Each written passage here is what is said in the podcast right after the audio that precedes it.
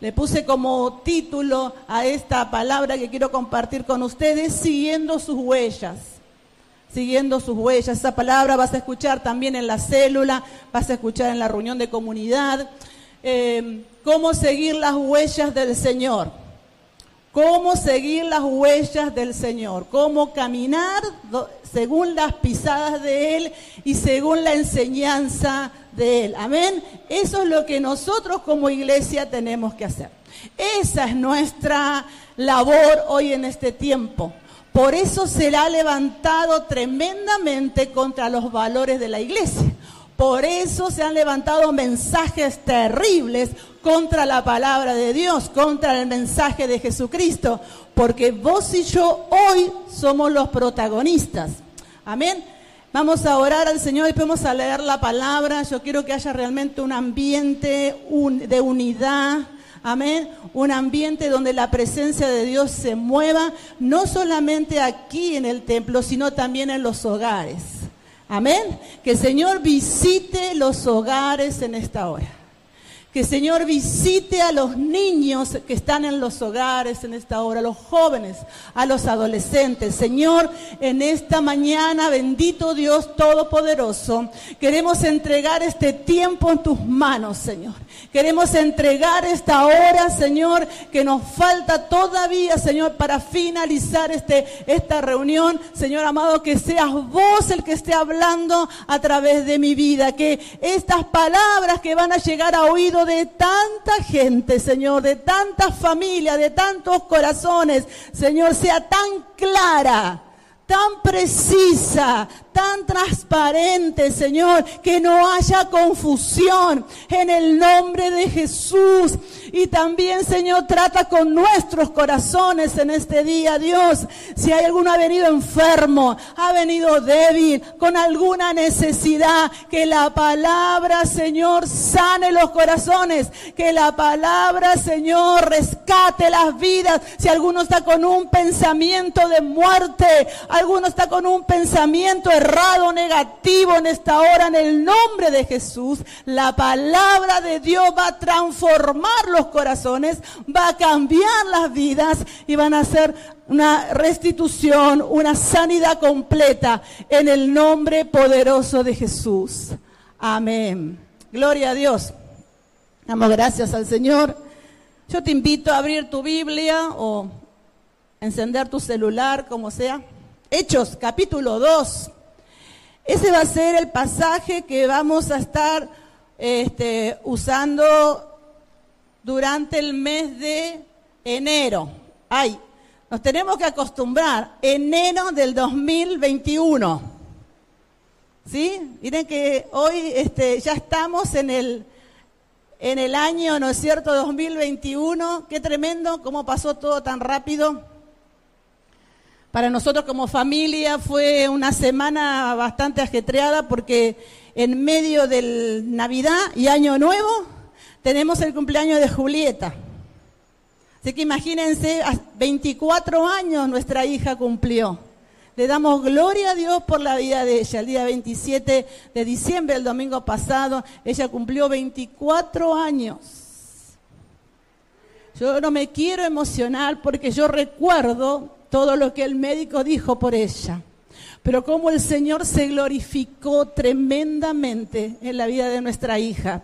Y cómo el Señor nos enseñó, amén, a través de ella.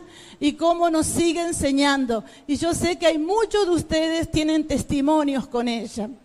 Porque ella los ama a ustedes, se acuerda de sus nombres. Ahora estamos en casa eh, charlando. Y los pastores de qué van a hablar de la iglesia, no de los hermanos, porque de la iglesia.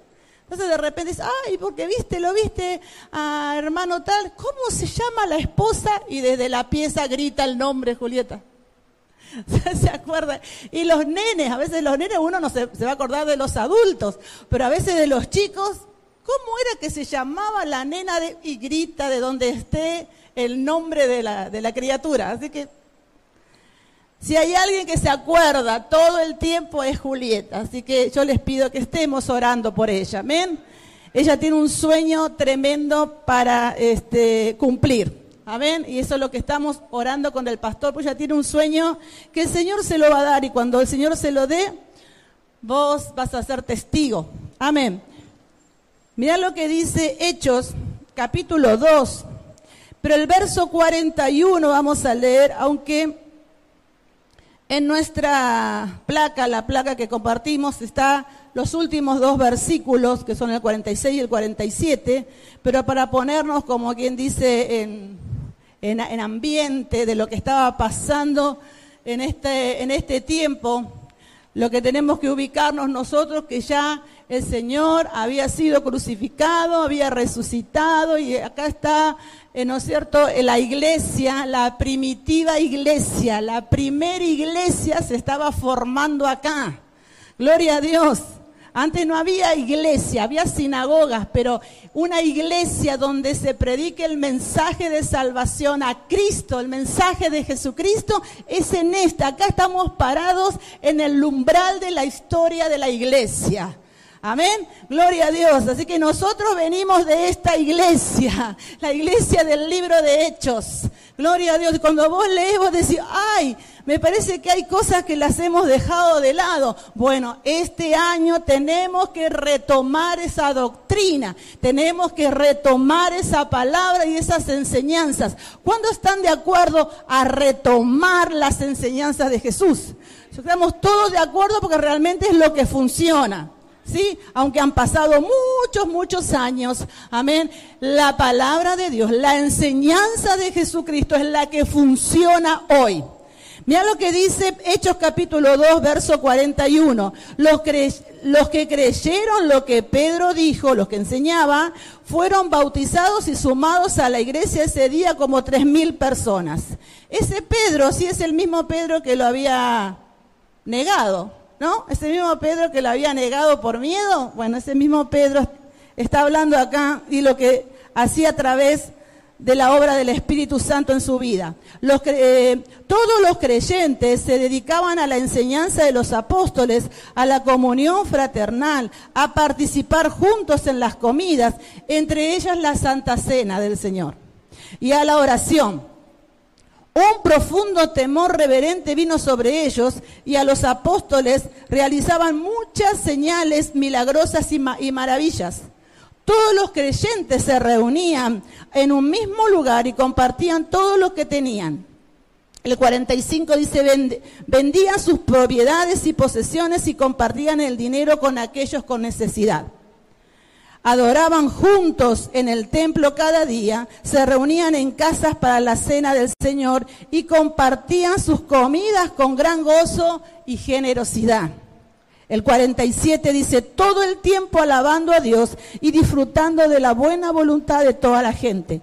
Y cada día el Señor agregaba a esa comunidad cristiana los que iban a ser, iban siendo salvos, los que recibían la palabra aquellos que aceptaban el mensaje de salvación.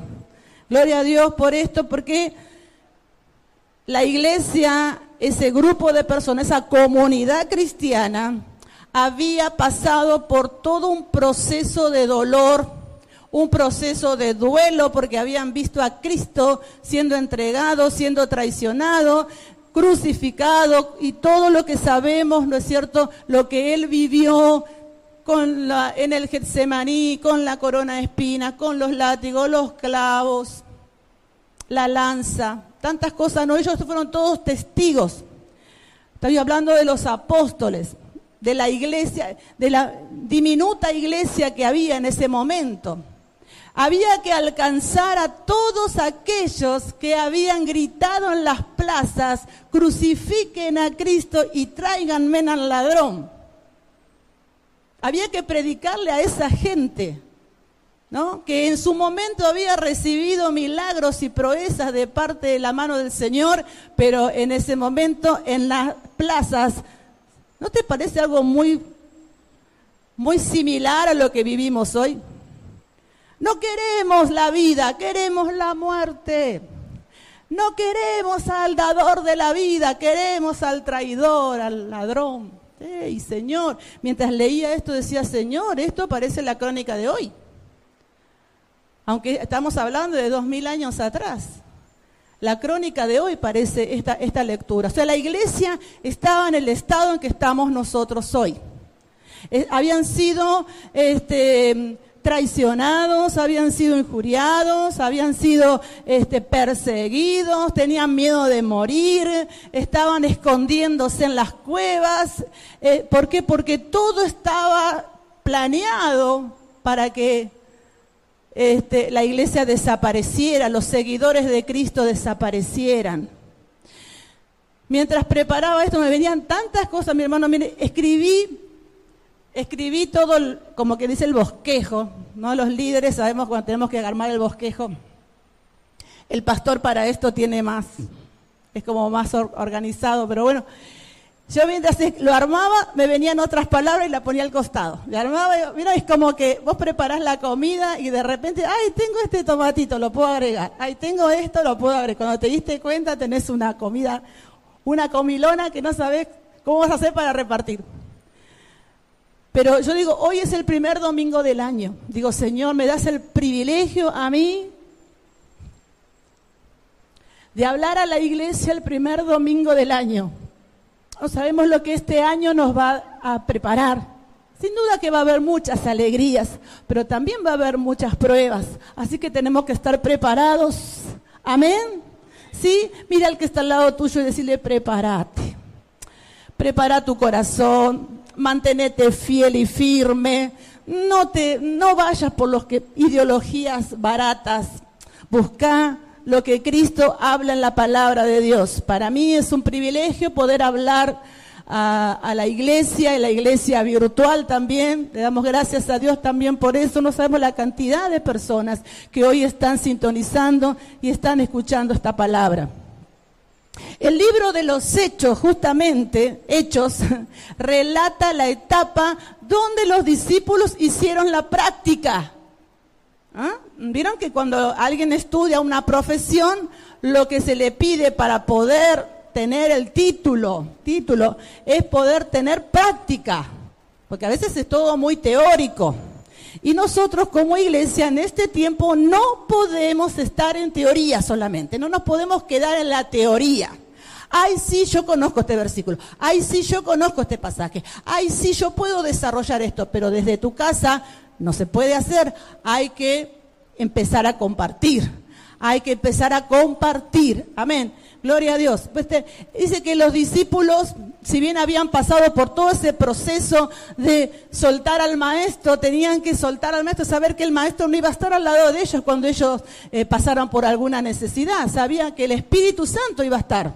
Amén, porque ellos se mantuvieron ahí donde Jesús les dijo y ahí recibieron ellos la llenura del Espíritu Santo y el Espíritu Santo vino como consolador y guía y es el que está hoy en día con nosotros. Gloria a Dios.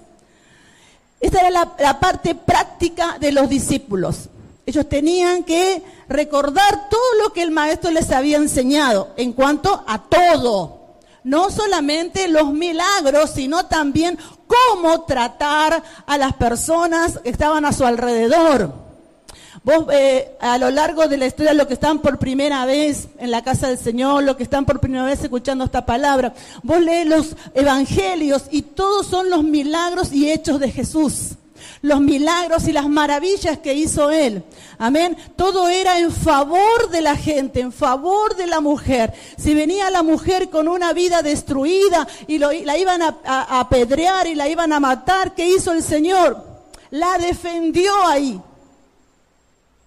Él estaba defendiendo no el pecado, no estaba tapando el pecado, estaba defendiendo a la mujer. El Señor ama a todas las personas, pero el pecado no. ¿Sí? Él ama a todos, pero no ama el estado de la vida de la persona. La persona tiene que decidir así como decidimos nosotros un día dejar el pecado del lado, pedirle perdón al Señor, tomar a Jesucristo como el Señor de nuestras vidas, ahí empieza una nueva vida. No hay grises para Él. Amén. El Señor no hay grises.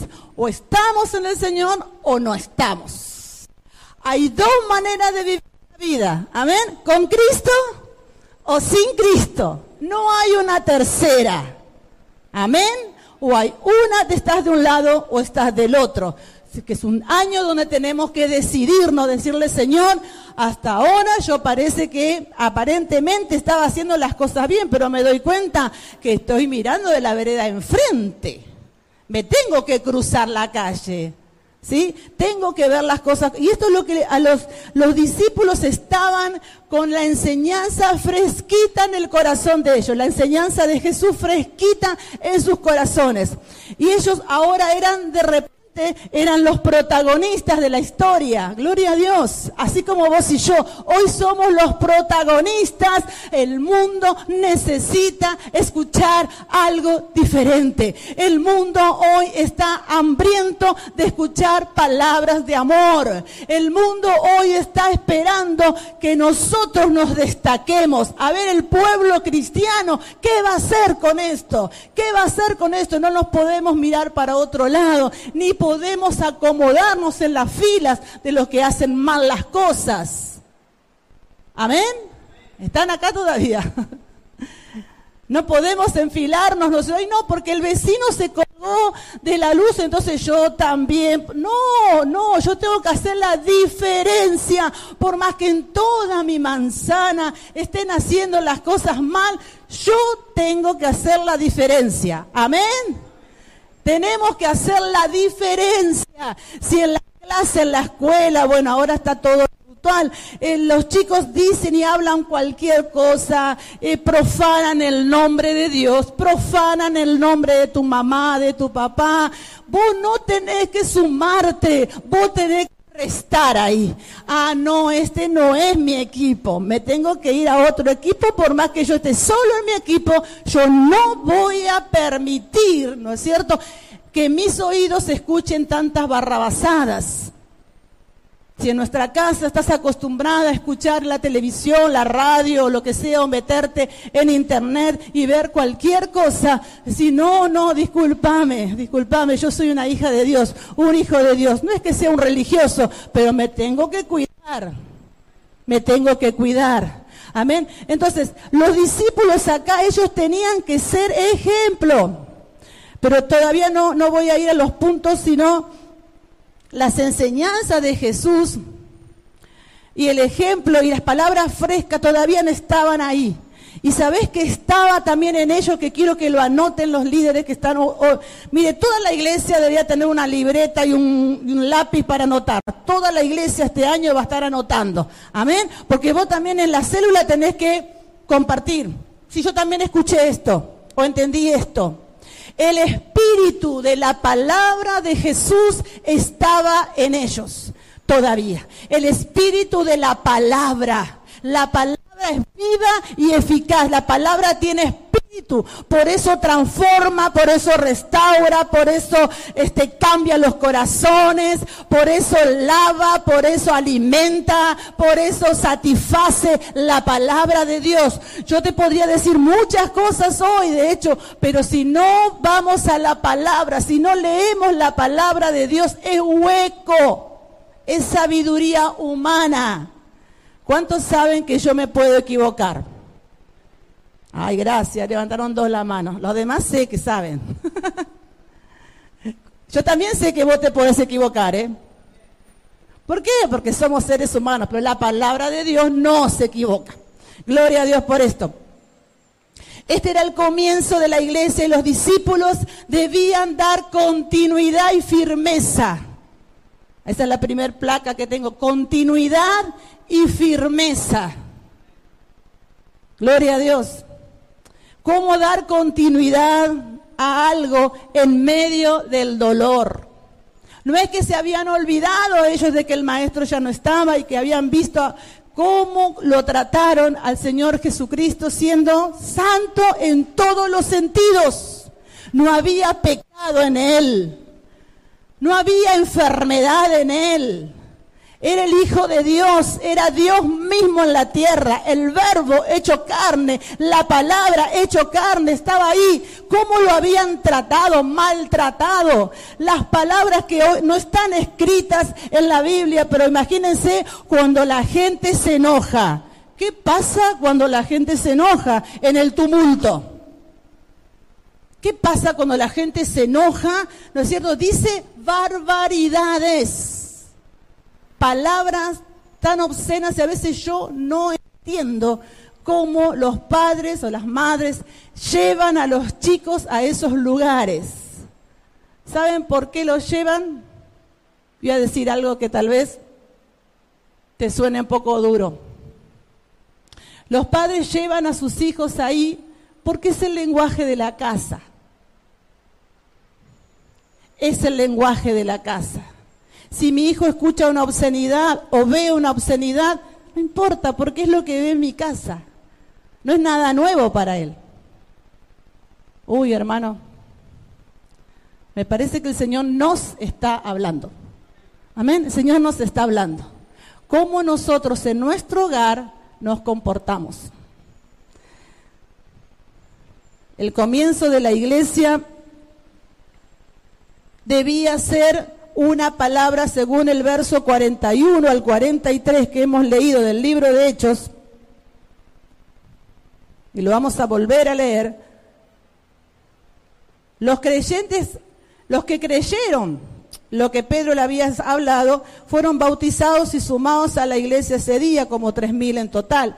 Todos los creyentes se dedicaban a la enseñanza de los apóstoles, a la comunión fraternal, a participar juntos en las comidas y entre ellas la Santa Cena, que dicho sea de paso, el día lunes, no mañana, sino el otro lunes, que es día 11, vamos a hacer la Santa Cena en forma virtual, como hicimos la, en el mes de diciembre, no se olviden.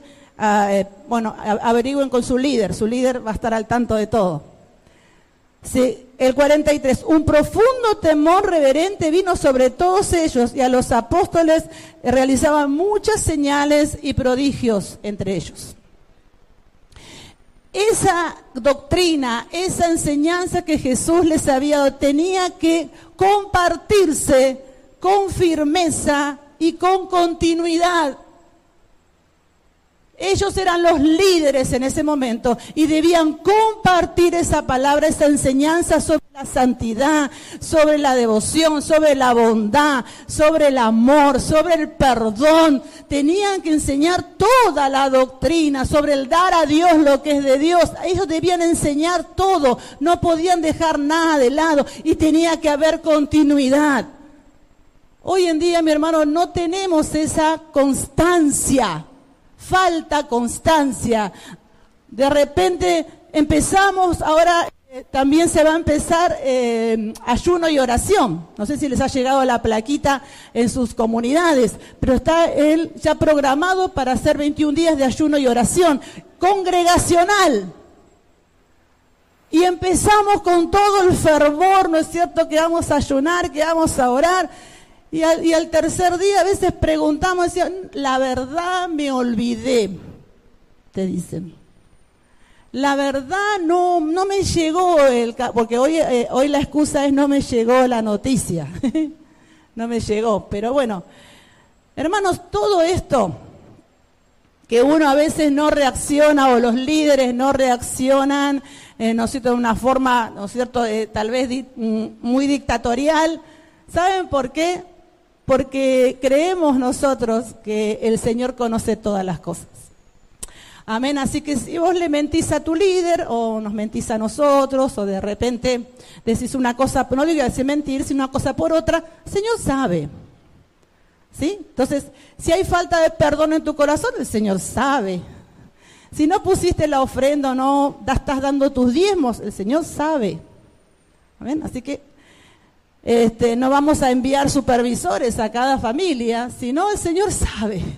Eso es algo que lo entendí hace muchos años. El Señor sabe y conoce nuestro corazón. ¿Amén? Y el que va a tocar el corazón en su debido momento va a ser Él. Entonces le decimos a las chicas siempre que a veces están doloridas por situaciones que pasan, y el Señor sabe y el Señor te va a defender. Y el Señor va a ser el que va a acomodar las cosas. Y a veces decir, ay, no, yo no quiero que el Señor, ay, bueno, pero entonces hagamos las cosas bien. La doctrina de Jesús, perdón, debía ser legible. ¿Qué es legible? Se tenía que entender bien. Imagínense cómo predicaban los apóstoles a la multitud. Pero así todo, tres mil personas se unían. Pero les hablaba lo que tenía que, decía que decirle, vos tenés que cambiar. Ese pecado que está escondido en tu casa lo tenés que sacar afuera. Tenés que pedirle perdón al Señor. Si sos infiel, ponete en línea. Deja a esa mujer o deja ese hombre que no te conviene, que no es tuyo. Y sé fiel a tu esposa, a tu esposo, a tus hijos. Hoy en día parece como que si llegamos podemos guardar, no sé, esconder para que el pastor no vea o que mi líder no vea fuera algo tan natural, mi hermano. Si vos supieras que el Señor ve todo, el Señor conoce todo. Amén. Y debemos realmente acomodar las cosas como tienen que ser. No podía haber deformidad en el mensaje. Ellos tenían la, gente tenía que ver cómo esa iglesia primitiva se manejaba, los apóstoles se manejaban para poder creer. Mirá lo que dice el pasaje en San Juan 17, 20 o 21, dice, es cuando el Señor ora al Padre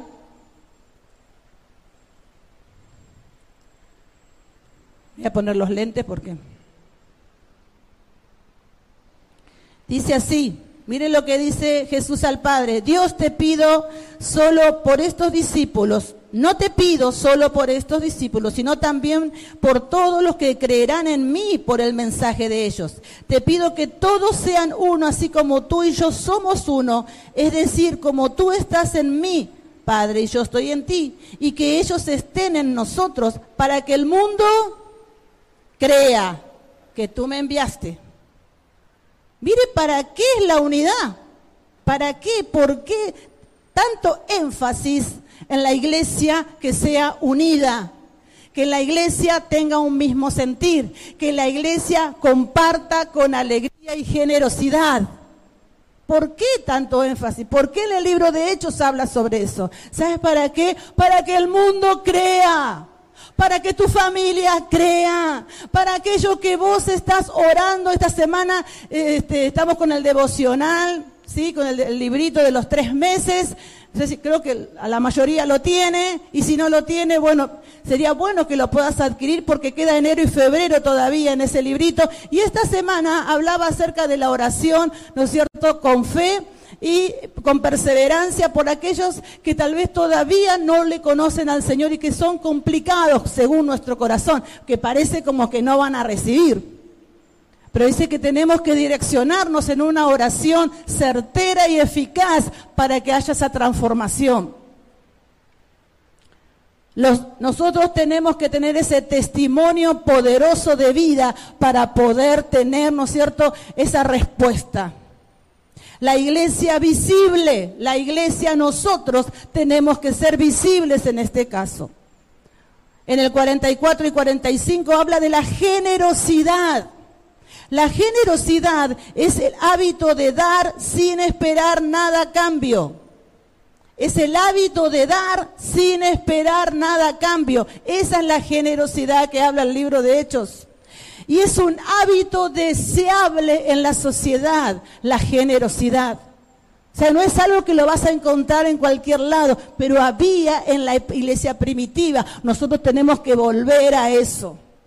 Tenemos que volver a esa generosidad. La limosna apareció después. La limosna no tiene nada que ver con nosotros. La limosna no tiene nada que ver. Ahí decía el que está al lado tuyo, la limosna no es para nosotros. La limosna no. La limosna vino cuando empezó el catolicismo, como diciendo, voy a dar una limosnita para pagarme. No, no. Acá en el libro de Hechos no está hablando de limosna. Está hablando de generosidad. A ver, generosidad. ¿Qué generosidad? Le estoy dando todo lo que puedo darle. No te va a pedir lo que no tenés todo lo que puedo sin esperar que esa persona me devuelva. No puedo esperar que esa persona, entonces yo tengo, ¿a quién tengo que darle? No a alguien que me va a poder devolver, a alguien que no me va a poder devolver. Esa sería mi generosidad. Te, te, lo voy a dar. Sé que no me vas a poder devolver por el estado en que estás, pero te lo voy a dar igual. Ese es gesto de generosidad. Amén. Gloria a Dios por esos 85 mil vianditas, viandas que se repartieron. Gloria a Dios. Gracias Luis que estás hoy acá. Fuiste parte de ese milagro tremendo que la iglesia el año pasado estuvo dando, llegamos, se llegó a 85 mil viandas. Le damos un aplauso al Señor por eso. Dale un aplauso al Señor porque esa generosidad con la que vos diste, diste sin mirar a dónde iba, creyendo solamente de que eso iba a ir a buenas manos. Las ofrendas que se entregaron. Hemos recibido ofrendas de familias que ellos han entregado su diezmo, su ofrenda eh, normal de cada culto y también me enviaban, enviaban este, eh, la ofrenda para el comedor. Y ahí se compraba la carne, se compraba el pollo, rica la comida, muy rica la cocina, muy rica la comida, ¿eh? muy buenos cocineros. Gloria a Dios por los cocineros. Los postres, hasta postres te daban. Gloria a Dios por eso. Una iglesia generosa. ¿Qué va a pasar ahora cuando vos salgas al barrio y le preguntes a la gente, ¿usted conoce Visión Vida? ¿Mm? Sin duda que algunos de esos que han recibido esa ofrenda van a decir, sí, durante la pandemia me entregaron una porción de alimento para mi casa. Y a veces se llevaban hasta para la noche. Gloria a Dios. A nadie le podía faltar nada en ese momento. A nadie le podía faltar. Los que tenían, no había egoísmo, daban, como pasó en este tiempo en Visión Vida. Le damos gloria a Dios por esto. La presencia del Señor estaba ahí y estaban haciendo una gran diferencia. ¿Sí? Lo mismo que estamos haciendo nosotros hoy en día. Hacemos una gran diferencia. No solamente compartían el alimento, el almuerzo, la cena o el desayuno, las cuatro comidas importantes del día, sino también que compartían la Santa Cena, recordaban lo que Cristo había hecho en la cruz del Calvario. Amén. Así que tampoco había, tenía que haber excesos en, esa, en esas reuniones. Ay, hermano, después de Navidad, de Año Nuevo y cumpleaños y tanta cosa, cuánto exceso que hemos hecho, ¿no? Tenemos que purificarnos ahora toda la semana, lejos de las harinas, lejos del pan dulce, lejos de todo eso, purificarnos, porque realmente a veces estamos como mal acostumbrados, creemos que llega la fiesta y tiene que sobreabundar los alimentos y este como una señal de prosperidad y a veces no nos damos cuenta y estamos eh, lastimando nuestros cuerpos. Dice el 46 y el 47, dejando la generosidad y yendo a lo que es ejemplo e inspiración.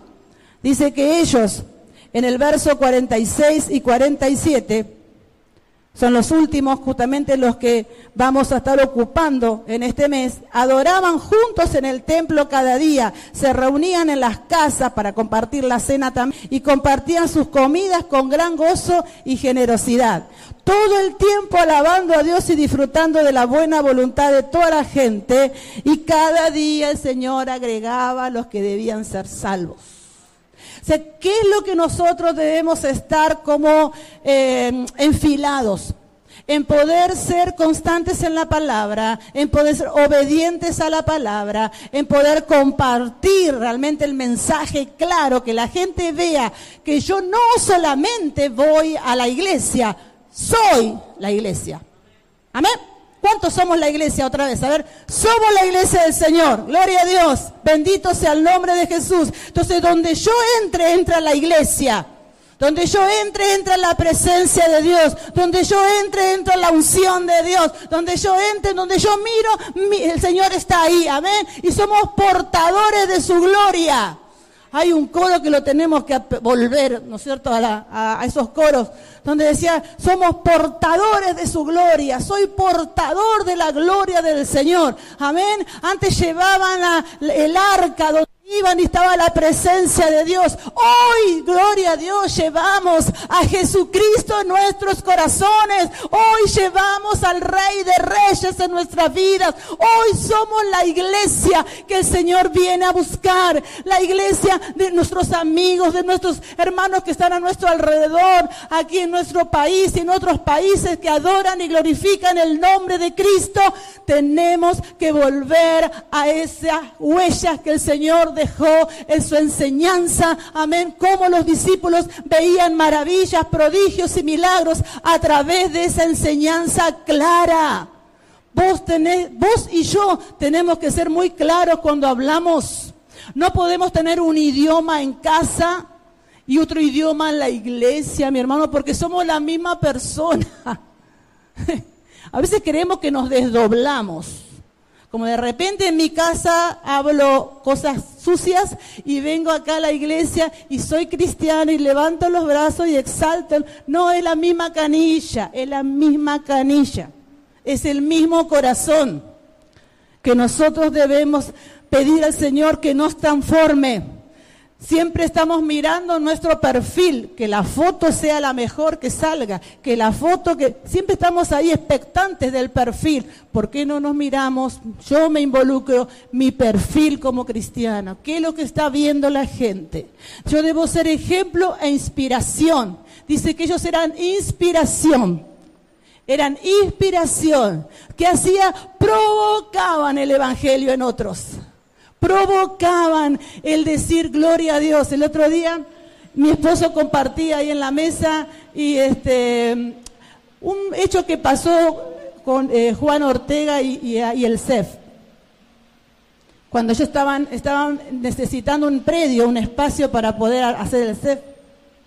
Y los que conocemos a Juan, Juan siempre dice, gloria a Dios. A ver cómo decís, Juan. Esa, más fuerte decís vos, a ver. Todo el tiempo dice, gloria a Dios, gloria a Dios. Bueno, dice que estaban preparándose, ¿no? A, este, no sé por qué el Señor me dio esto, espero de contarlo bien como tiene que ser, y si no, bueno.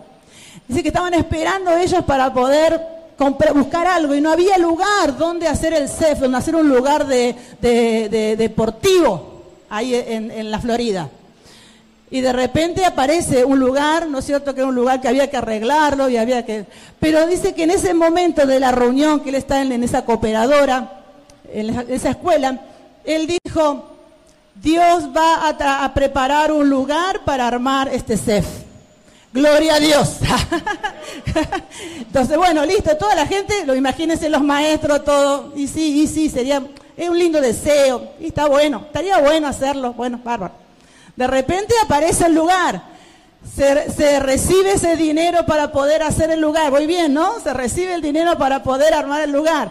Y bueno, de repente cuando ya se inaugura, cuando ya se inaugura, el director, ¿cierto? El director que estaba ahí, el representante, cuando vio todo eso, ¿qué dijo? dijo así, gloria a Dios, dijo el hombre. Fue, fue como motivado, motivado a decir, el único que merece la gloria y la honra en este milagro es Jesucristo, es Dios. Él reconoció, dice, las piedras van a hablar, obvio, Obvio que si vos y yo nos callamos, las piedras van a hablar. Las personas que tal vez hoy no están completamente eh, para Dios, pero lo van a hacer, pero ya están dando la gloria al Señor. Sin duda que en tu casa vos hablas de muchas bendiciones, tus hijos van a decir, mamá, fue una bendición. Gloria a Dios. El vecino, si vos le decís, ay, qué lindo nos pusieron la seguridad acá, es una bendición. El vecino va a decir, estamos bendecidos porque estamos provocando y siendo inspiración. Inspiración. Tenemos que ser una iglesia que inspire a otros a hacer el bien. Gloria a Dios. Yo te invito a que te pongas de pie, mi hermano. Vamos a decir, Señor, yo quiero ser este año una inspiración. Quiero ser generoso. Quiero mantener la palabra que aprendí con firmeza. También hemos pasado por un año tremendo. También hemos pasado por tantas lágrimas. También lo hemos pasado. Pero esta iglesia, mi hermano, esta iglesia primitiva, pudo compartir un mensaje transparente, pudo ser generoso, pudo alabar al Señor con alegría, pudo exaltar el nombre de Jesús, pudo ser de inspiración a otros. Muchos dice que se acercaban, el Señor iba añadiendo los que debían ser salvos. ¿Cuál es mi trabajo y tu trabajo? Ser de inspiración ser de ejemplo. El Señor va a traer a las personas a tu célula. Si tu célula no está creciendo, fíjate si sos de inspiración, si realmente estás mostrando a Cristo en donde vas. La célula crece cuando el líder es comprometido y cuando al líder se le lee que Jesucristo está en su vida. Cuando al líder no se le lee que Jesucristo está en su vida, la gente no te va a seguir. Porque la gente necesita a Cristo. La gente necesita algo diferente. La gente está cansada de mentira. La gente está cansada de malos ejemplos. La gente está cansada de la traición. Hoy la gente necesita escuchar una palabra de esperanza. La iglesia es la esperanza del mundo. La iglesia, la voz y yo somos la esperanza. Vos y yo levanta tus manos ahí donde estás y decirle, Señor, gracias, gracias por haber llegado un día a tu, a tu camino, gracias por conocerte, gracias porque puedo ser inspiración a mi familia. Los primeros que nos miran son nuestros hijos. ¿Qué le vamos a predicar a ellos si le estás dejando huellas que no siquiera pueden ver? Que no notan que son las pisadas de un papá una mamá que busca a Dios. Los discípulos tenían las huellas del Señor, nosotros tenemos las huellas del Señor.